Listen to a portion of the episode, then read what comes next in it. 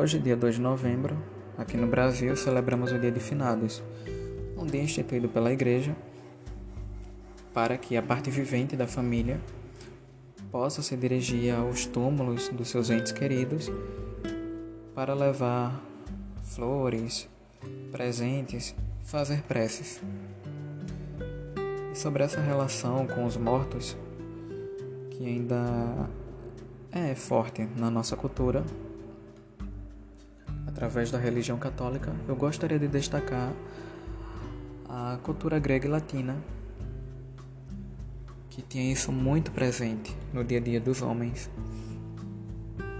Começando pela religião grega, a religião do Oikos, em que os homens e as mulheres, a certos dias, eles se dirigiam aos túmulos dos seus entes queridos que ficavam a poucos metros de distância do lar, no quintal de casa. E esses homens, eles levavam presentes para os mortos, para os seus entes queridos.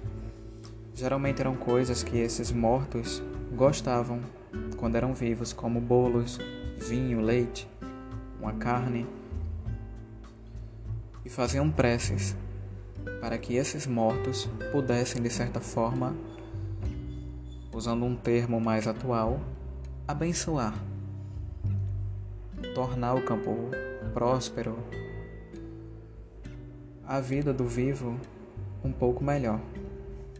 Esses mortos eram considerados deuses, eram deuses lares, eles protegiam a casa desses homens. Na cultura latina, por exemplo, Virgílio leva isso para Eneida.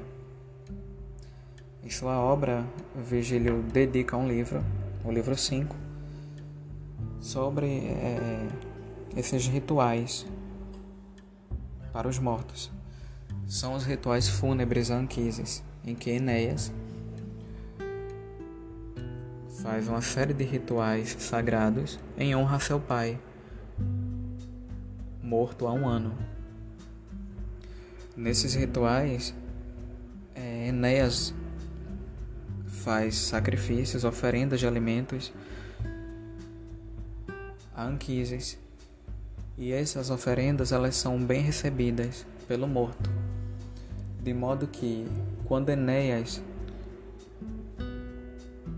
coloca os sacrifícios ali, em torno de onde está simbolizando o, túmulo né, de Anquises, sai uma serpente e essa serpente ela come esses alimentos, ela recebe e ela não ataca Enéas nem os seus companheiros. Ela volta para o túmulo, simbolizando assim que esses presentes essas honras que Enéas ofereceu ao seu pai foram bem recebidas e, consequentemente, simbolizando bons presságios, né? Porque, como eu mencionei, eles ofereciam esses sacrifícios também com a esperança de que o morto pudesse é, abençoar, né? Como eu utilizo esse termo, abençoar a vida do, dos vivos.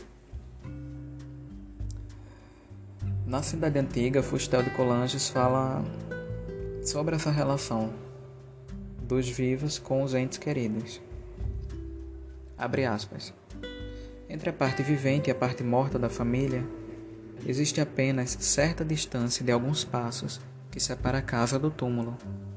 Há certos dias que são determinados para cada um por sua religião doméstica, os viventes se reuniam perto dos ancestrais eles portam-lhes a refeição fúnebre, vertem-lhes o leite e o vinho, depositam os bolos e as frutas, ou queimam para eles carnes de uma vítima. Em troca de suas oferendas, eles pedem a proteção deles, chama-lhes de deuses e pedem-lhes para tornar o campo fértil, a casa próspera e os corações virtuosos. Fecha aspas. Com isso, podemos é, observar que eles não tinham a noção de que a vida acabava ali. Quando morria alguém da família. Pelo contrário, a vida continuava. Não mais dentro de casa, mas a poucos metros de distância, nos túmulos. E essa vida continuava, apesar de, de não ser mais eh, um corpo ali presente, mas ser o espírito, a lembrança, isso permanecia vivo justamente através dos rituais, das honras, das preces. Uma forma de, de se manter esse vínculo sempre presente, sempre constante, de se cultuar os entes queridos. E cultuando sempre esses entes queridos, esse ciclo nunca se encerrava. Sempre que morria alguém, a parte viva da família deveria prestar essas honras ao morto, e assim sucessivamente. Com os filhos dos pais, os netos desses pais, os bisnetos, enfim, toda uma tradição de culto aos mortos. E sobre isso eu gostaria de ler um texto de Santo Agostinho que reflete muito bem é, como, como de, é, devemos enxergar a morte, não como um fim, mas como a continuação da vida. E que, como foi para os gregos e os latinos,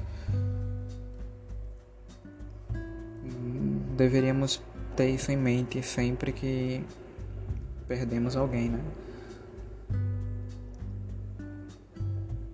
Título do texto de Santo Agostinho é A Morte Não É Nada. E começa assim: A morte não é nada. Eu somente passei para o outro lado do caminho. Eu sou eu. Vocês são vocês. O que eu era para vocês, eu continuarei sendo. Me deem o um nome que vocês sempre me deram. Falem comigo como vocês sempre fizeram.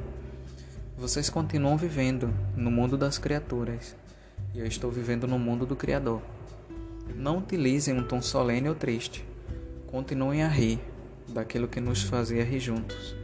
Rezem, sorriam, pensem em mim. Rezem por mim. Que meu nome seja pronunciado como sempre foi, sem ênfase de nenhum tipo, sem nenhum traço de sombra ou tristeza. A vida significa tudo, o que ela sempre significou o fio não foi cortado. Porque estaria fora de seus pensamentos, agora que eu estou apenas fora de suas vistas. Eu não estou longe, apenas estou do outro lado do caminho. Você que aí ficou, siga em frente. A vida continua, linda e bela, como sempre foi.